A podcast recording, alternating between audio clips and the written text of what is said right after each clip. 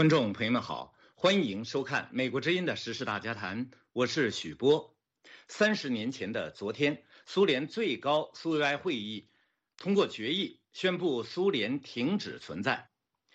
苏联解体结束了一个时代，二战后东西方两大阵营对峙的格局不复存在，共产主义意识形态在世界范围内土崩瓦解。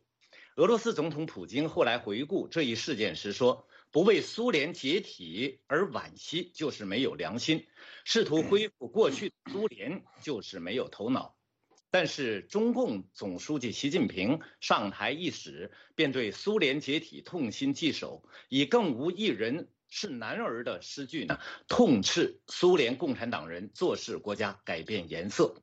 此后，习近平收紧其个人对党以及党对国家的掌控，强化共产党意识形态，加速军队现代化，并向外输出中国模式，终于以取代前苏联的架势，成为西方民主阵营的头号对手。那么，苏联和社会主义阵营瓦解意味着什么？习近平的东升西降世界观能否让红色帝国死灰复燃？中国会不会重蹈前苏联的覆辙呢？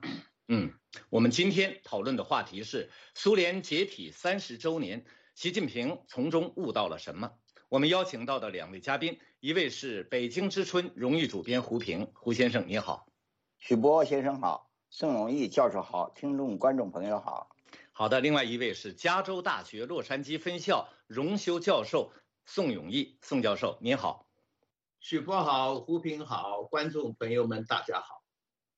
好的，那么从一九一七年列宁领导的十月革命一声炮响，到一九九一年苏联轰然倒塌，人类历史上我们看到第一个社会主义国家 在不到七十五年的时间里消亡，战后建立起来的社会主义阵营呢也随之土崩瓦解。我来请教纽约胡平先生。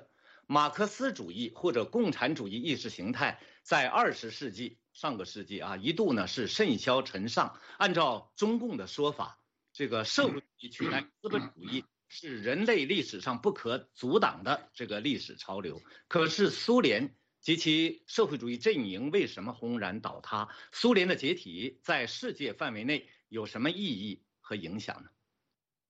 嗯，十月革命开创的社会主义制度。遭到的失败可以说是历史性的，是决定性性的。那只提两点就够了。第一，呃，是像苏联、东欧这些国家，他们建立的社会主义制度，都不是外国力量把它推翻的，都是由本国的力量，而且还包括本国的共产党在内的本国力量把它改革彻底抛弃的。嗯。第二呢，三十多年过去了，世界发生了很大变化，这些国家。也发生了很大变化，有的国家出现了威权主义，出现了民粹主义等等，但是 没有一个国家重新回到共产党的一党专制，没有一个国家重新回到过去那种社会主义制度，可见这个十月革命开创的那套社会主义制度的失败是非常彻底的，历史上找不出哪一个制度失败的有这么快这么彻底。嗯，当然他。导致他失败的原因也非常简单，政治上的一党专制，呃，剥夺了人民的这个自由和参与，残酷的政治迫害，连共产党的高级官员自己都那个深受其害。那经济上呢，公有制的计划经济缺乏活力，缺乏效率，呃，经济发展停滞不前，这个物资短缺成为他们短一种常态。在思想文化领域里头，那就是教条僵化、压制文。层出不穷的文字狱等等，到头来呢，整个社会没有一个阶层，没有一个群体是满意的，包括他的执政精英都不满意。呃，所以在这种情况之下啊，那么发生这种变革，那实在是这个是呃不可避免。嗯，当然现在这个呃，我们一般习惯于把三十年前的这一天，一九九一年十二月二十六日，呃，苏共苏联宣布这个解体。看成是一个时代的结束，看成是呃苏联这个庞然大物的红色帝国的消亡，看成是呃所谓社会主义阵营的瓦解。严格说来呢，这并不准确，因为在苏联，你这个苏联解体是一回事儿，苏联的民主转型是另外一回事情。早在苏联解体之前，苏联就已经完成了它的转型啊。你看，在一九这个解体是在一九九一年的十二月二十六日啊。可是呢，早在一九九零年的三月，苏联就召开了非常人民代表大会，呃，修改宪法，取消了一党专制，开始了多党民主。那更早呢，在一九八八年就废除了书报检查，就落实了言论自由，就当时就已经涌现出各种各样的民间的团体啊、政党啊，各大大小小的选举就已经变成真选举了。嗯，另外呢，说苏联解体这一天，嗯，也不是在这一天，这个社会主义阵营才瓦解的，在此之前就早就瓦解了。你看那些国家啊，波兰啊、匈牙利、捷克斯洛伐克、东德。保加利亚、罗马尼亚，这都是在苏联解体之前就摆脱了对苏联的从属关系和这个结盟的关系，而且也都结束了一党专制，开始了民主转型，并且在政治上明显的转向西方啊。所以在在这个之前呢，呃，苏联为首的社会主义阵阵营就已经土崩瓦解了。嗯，所以我觉得我们谈论苏联问题的时候，也要记住，这个苏联的解体是一回事情啊，它的转型是另外一回事情。好的。那么苏联呢？它是第一个社会主义国家，在共产党的语境里呢，它是啊马克思的共产主义意识形态第一次 从理论到实践的一个应用。但是，研究马克思主义的专家们都知道，无论是以这个苏联为首的啊欧洲社会主义阵营，还是以中国为代表的亚洲社会主义国家的这个社会主义实践呢，其实都是。都是对原来的马克思主义的这个或者思想，马克思主义思想的这个一种这个变种，甚至是异化。其共同特征呢，我们看到呢，都是政治上专制集权，经济上呢所谓一大二公，文化上呢粗野残暴，社会上啊社会生活当中是蔑视人权，人是手段而不是目的。那么。我们看到，从欧洲到亚洲，社会主义实践呢是如此的令人失望。有人说，即便马克思、恩格斯活到二十世纪，可能他们也不会同意这些共产党人的所作所为。我来请教加州的宋永毅教授啊，共产党呢，他是最讲。这个社会发展规律的，无论是苏共还是中共，我们看到都是如此。可是他们的做法与历史和社会发展规律却背道而驰。所以，观察人士认为，苏联的解体和共产主义意识形态的消亡也是必然的。您怎么看这个问题？好，这个我觉得你刚才有一个观点非常精彩啊，就是说这个马克思主义啊，在苏共也好，在中共也好，在他们手里啊。实际上已经发生了，或者说不断的发生变异变种。用中共的话来说，就是不断的产生修正主义。实际上，中共包括现在习近平为代表的中共是最大的修正主义吧？他说不要忘初心，然后在这个国家里面到处都全民炒股票。你说股票是马克思主义的吗？绝对是资本主义的嘛。所以这个是很可笑的事情。那么刚才讲到一个历史或者说社会发展的这个规律啊，我觉得我们要下给它下一个定义啊。简单的来说，我的理解就是说，它有利于人类在这个精神的层面，在这个经济的层面能够持续发展的规律，那就是一个就历史和社会发展的规律了。那么中。共自己原来信奉的那个规律呢，已经早就破产了。那个比如说，中共原来从这个斯大林的联共部党史里面抄来的，就是五个社会形态的线性发展。那当然最后是资本主义必然消灭。那列宁还提出了这个帝国主义是资本主义的最高阶段，下面就自然而然就是社会主义了。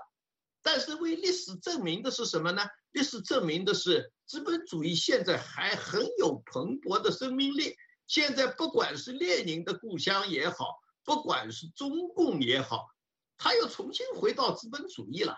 嗯，你想想看，他五六年，他把全部的私营经济都消灭了。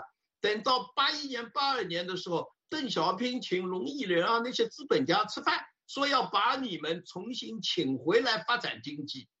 那个就说明了，就历史证明，他们的所谓的这个历史发发展和社会发展的规律啊，完全是被历史证明是错误的。嗯，那么我觉得就是说有一个问题我们要讲清楚，就是说有一些中共自己也承认的历史发展的规律，或者我们换句话说吧，就是说大家都比较认可的一种正确的国家行为。比如说，我们讲到十一年罗斯福总统所提倡的四大自由，对不对？信仰自由啊，言论自由啊，那么免于这个困顿，就是经济上啦，和免于恐惧的自由啊。我想这个中共也是赞成的。什么是民主体制？四十年代在抗日战争后期、解放战争初期的时候，毛泽东也好，周恩来也好，在延安解放日报。在重庆的《新华日报》发表了许多社论，高呼英美的民主体制万岁。嗯，他们那个时候提出的什么是民主，他们不是不懂。他们提出三条嘛，第一条就是说坚决反对一党治国。你看看现在中共是不是一党治国？那个时候他们坚决反对。第二个呢，就政权必须是什么？他们提出的三三制。就是说，他们建立的这个社会主义政权啊，共产党员的领导只占三分之一。哎，现在是不是三分之一啊？全部没有了吧？那还有一个呢，选举必须是真选举。什么是真选举？他们的法律专家董必武说的很清楚，就必须有竞选。你看看现在还有没有竞选？这个三条就说明了中共政权啊。他不是不知道什么是历史发展的规律，什么是社会发展的规律，而是他们不愿意照办，因为他们要的就是维持他们的政权。在他们看来，他们手里的权力和历史、社会、人类的经济和精神发展重要的多。我好，这个大概是我的看法啊。那么宋教授刚才把这个历史规律说得非常清楚了。胡先生刚才也指出，啊，一个这样的事实：苏联社会主义阵营瓦解之后的十几个欧洲国家，没有一个再回到这个社会主义，没有一个再回到原来的社会主义这个制度。所以这也可能说明什么是真正的历史发展规律。那么，苏联的解体和社会主义阵营的瓦解呢，可能让世界上大多数有识之士呢松了一口气。但是，为之惋惜或扼腕长叹者大有人在。其中，我们观察和分析一下当今世界上两个这个极权主义领袖的反应呢，是很有意思的。俄罗斯总统普京他在反思苏联解体时候有一句名言，意味深长。他说：“不为苏联解体而惋惜。”就是没有良心，试图恢复过去的苏联就是没有头脑。我们再看习近平，习近平他在二零一三年上台伊始便借题发挥，表明了自己的心迹。他说，叶利钦在坦克上发表讲话，军队完全无动于衷。保持所谓中立，最后戈尔巴乔夫轻轻一句话，宣布苏联共产党解散，偌大的一个党就没了。按照党员比例，苏共超过我们，但竟无一人是男儿，没什么人来出来抗争。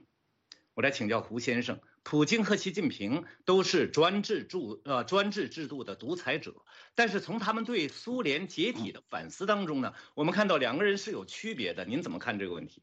确实，两个人有很大的区别。我刚才也说到，这个苏联的解体是一回事，苏联的民主转型是另一回事情。嗯，普京呢，他是对苏联的解体感到惋惜啊，他并不反对苏联的民主转型，他并不赞成回到旧苏联，也就是回到转型前的苏联。嗯，那普京很早就明确的否定斯大林，否定斯大林时代，那就在这个。呃，这个四年前，二零一七年，呃，纪念十月革命一百周年的时候，普京有个讲话，那就很清楚表达了他对列宁、对十月革命、对整个苏维埃制度的一种明确的否定态度。嗯，那习近平他那句“更无一人是男儿”呢，是针对戈尔巴乔夫啊宣布解散苏共这件事儿，那是在八幺九政变之后五第五天。戈尔巴乔夫发表过一个声明，那这个声明呢就批评苏共的高层没有坚决的反对政变，有些人还参与了政变，这就把苏共置于一个错误的境地。可是呢，广大共产苏共党员并没有参与政变，广大苏共共产党员没有犯错，他们是反对政变的。所以戈尔巴乔夫就提建议啊，苏共自行解散。他号召广大党员和各个加盟共和国和地方党组织自己决定，做出自己的选择啊。那么你把戈尔巴乔夫解散苏共这句话放到这个语境之下，那我们就很容易理解为什么没有人出来抗争，因为大大部分苏共党他是赞成的，是支持戈尔巴乔夫这种讲话的啊。嗯。你说什么更无一人是男儿？其实，在就是在苏共苏联八幺九政变的前后，我们看到很多俄国人表现出高度的这种理想主义和英雄主义。呃，那不是不是男儿，很多很多的男儿，他们就表现在他们勇敢的走上街头去对抗那执行要执行这个政变命令的那些呃军人。呃，另外呢，那很多军人，呃，他们被奉命行事。要来执行这个呃这个这种政变，但是呢，他们很勇敢的拒绝上面的命令啊，拒绝去镇压民众，这都体现出这个男儿血男儿的血性啊。那只不过呢，他这里头，嗯，你要习习近平说人家没有理想了，没有信念了，他怎么是没有理想没有信念呢？没有理想没有信念，怎么可能把一个这种正面给他粉碎掉呢？所以只不过这个时候人家的理想，人家的信念。和原来已经不一样了，这才是最最重要的一条。你就看到我们大家都都知道一个照片嘛，那就是在呃粉碎八幺九政变之后，嗯，在莫斯科的红场，那年上万的民众在那儿集会庆祝，那好多好多人拿起一面有几十米长的一个大旗，呃，一个国旗，哎，可是注意啊，那个国旗不是镰刀斧头的苏联国旗，嗯，而是。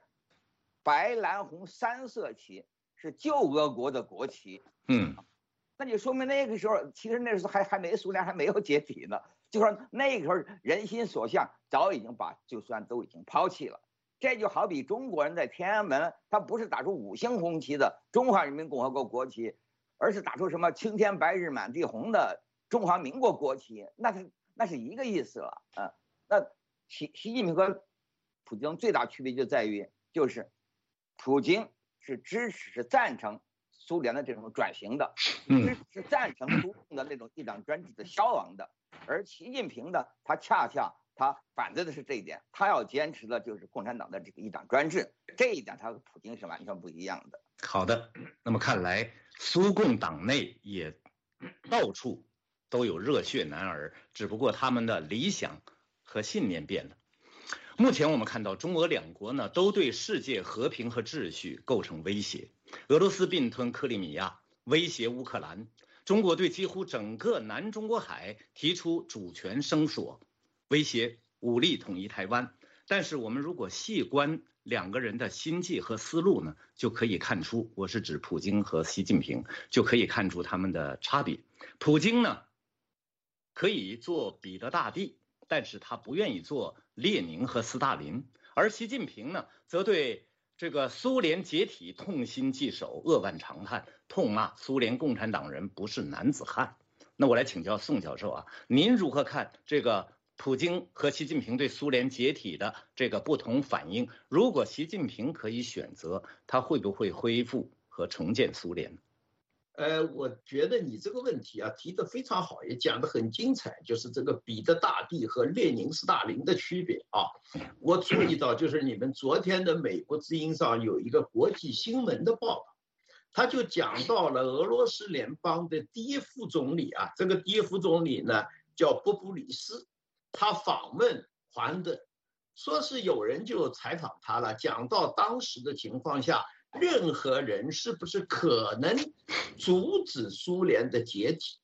我想这个人当年是签了苏联解体的合约的。他怎么讲呢？他说他不认为戈尔巴乔夫，也不认为任何个人。他说他们既没有机会，也没有能力来阻止苏联的解体。嗯，也就是说，他代表的这个苏共的上层啊。当时是识大体、懂历史的，不是在那里胡搅蛮缠。那么我想，这个大概也是呃代表了普京他们这一代领导人的看法。嗯，这个我也赞成说，普京也算是一个独裁者。那习近平当然是一个标准独裁者，是吧？那么他们两个人还是有区别的。比如说刚才你已经讲到的，对他们的这个信仰和价值观系统的区别。那你刚才就讲到了，普京是愿意回到传统的俄罗斯。但是习近平是要回到苏联，回到毛泽东，对吧？那么另外就是说，他们在追逐权力的途径的区别。那比如说这个普京啊，他哎总还是通过选举嘛，这个尽管选举中间也有点问题，但是这个和中国大陆的根本不选举，这个还是有很大的区别。也就你可以看到。一个他还有一点他那个信仰和价值，另外一个就是为了权力，他不惜一切。所以我想这个区别啊也也很明白。那习近平现在已经是一半毛泽东一半斯大林的，是不是他还会有更疯狂之举？我觉得值得我们拭目以待。我们千万不要把它倒退的速度啊想象的太慢。好的，这个大概是我的想法啊。那么，普京和斯大林，呃，普京和习近平的区别呢？可能是普京，可能仅仅是一位民族主义者，但是习近平是个共产党人加民族主义者。我们纵观习近平一路走来，他在政治上看到，我们看到他打破任期制，重返一言堂，重建党国一体化，基本上回归了毛泽东和前苏联的体制。我是说在政治上，但在经济上。观察人士对他的争议是比较大的，啊，我我我们这个杨建立博士在我们这个节目上，还有呃胡先生，可能您本人呢也都认为，习近平他固然在政治上走回头路，但是在经济上他还没有放弃商品和市场经济道路。但是也有人认为，习近平非不想也是不能耳。从他提出不忘初心、理直气壮的做大做强国有企业以来，我们看到商界就一直对民营经济提心吊胆。明年呢，中共二十大连任的这个前景明朗化之后，我们看到习近平他于今年啊年中的时候就围绕共同富裕推出了一系列背离市场经济这个这个运动式治国的这个措施，只是由于太过激进，对经济发展造成严重影响之后呢。我们看到现在才有李克强等人出面纠来纠偏。那我来请教胡先生啊，公有制是集权制度的经济基础，而商品经济和市场经济呢，终究是要侵蚀一党独裁的这个政治制度。那么您相信一个醉心于专这个独裁专制、党国一体的领导者会长期容忍私有制和民营经济吗？嗯，当然，公有制计划经济和原来。共产党这种这个呃制度是这个相配套的啊，嗯，可是经过这么些年的改革，包括经过了六次啊，那么很多这些事情都发生了一些变化，所以现在它是一种新的状态，是一种历史上曾经没有没有出现过的这么一种状态。那么至于习近平本人呢，我还是倾向于认为他是既不能呃也不想在经济上完全回到旧体制，因为旧体制的之糟糕之恶劣。他也是有感受的呃，再说呢，他现在之所以那么强调要什么共同富裕啊，这呃这个之所以讲他看见做很多措施看见那么左呢，他就是感到，因为你现在共产党干的一切跟你原来说的完全相反了嘛，呃，他为了这个尽量拉近前三十年和后这么三四十年的这个这个鲜明的对比差距，所以呢，就免不了要为现在的很多事情呢尽量的这个涂脂抹粉，把它多喷几道红漆。让呢已经褪色了的这个东西呢看起来有点红。另外一条，当然他有经济上的考虑。他的想法其实很简单，他就觉得，呃，你中国不是贫富差距大吗？那中国富人这么有钱，那你来点杀富济贫，不就一举两得？一方面可以打击他不喜欢的这些民营企业家的那种气势，另一方面呢，呃，看起来又又又减缓了贫富差距，那何乐而不为？所以他就采取了非常简单、非常粗暴的办法。他就没有想，不知道你这么做的结果呢？你这会挫伤整个民营企业的这个这个这种活力。所以它造成的负效果又非常大。那当然到头来，所以它免不了又受其他各种这样的这个制约，到头来又只好有些修偏呃，所以从根本上讲呢，他并没有那个心思一定要回到旧的这种经济体制上。好的，那么我们接着来分析，不忘初心可以说是习近平提出的一个指标性的一个口号。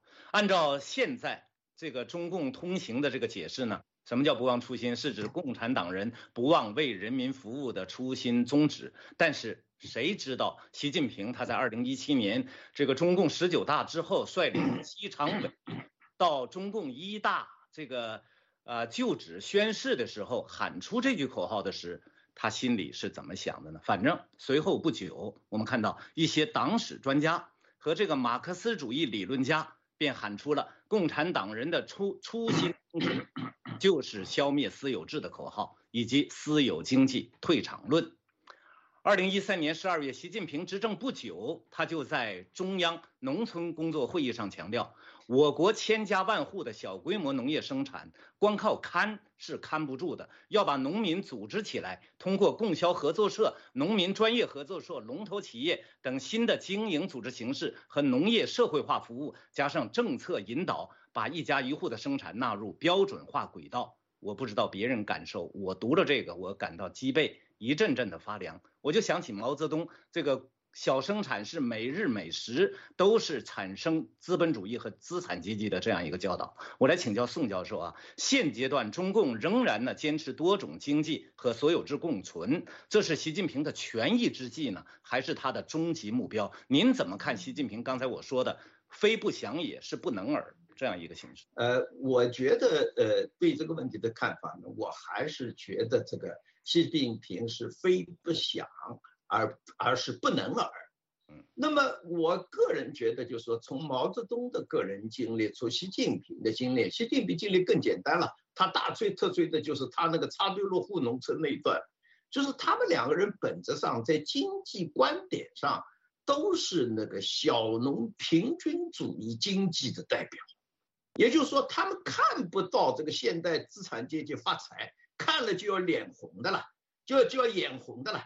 那么你像这个毛泽东消灭私营经济，四九年的时候，他们有个共同纲领啊，说是五大经济都要扶植，平均有机会发展。那你到五零年前后就不对了，对私有经济就采取一系列的打压措施。第一个措施是逼捐，就是说强行要求你买公买公债。那这个朝鲜战争发生以后，那更是强迫了。比如说这个呃，上海要买五百架飞机，最后只完成了两百七十架飞机了，容易人都被逼得哭了，因为家底都要搞出来了。那么朝鲜战争发生以后，又强行就是军方，尤其是对那些私营经济下手，比如说。湖南有一个案例，《人民日报》也登的吧，有一个叫欧亚卷烟厂，这个卷烟厂的价值是二十五个亿，也就是说二十五万。今天说，那么他们是以二点五亿买下来，就把它变成公营经济了。那么当时刚解放的时候，这个私有经济啊，它占中国的产值呢，大概是五十二点七，也就是一半多一点。那个时候毛泽东还不好下手，因为他要依赖这个。那后来这个国营经济随着农村的统购统销，他把私有经济的这个材料来源给断了。嗯。然后呢，他这个国营经济又逐步增加到三四十了，那他就开始下手了。他当时就是说这个私有经济啊，就是说这个一定要把他们搞得臭烘烘的，就说明就是说。又出于他们的这个狭隘的小农平均主义经济观啊，迟迟早早会下手，会限制，会做做出那种不利于经济发展的事情。好，时间关系，我们今天时事大家谈讨论呢到这里就结束了。我们感谢两位专家参加我们的节目，他们二人发表的都是个人看法，不一定代表美国之音。好，我是许波，我们下次节目再会。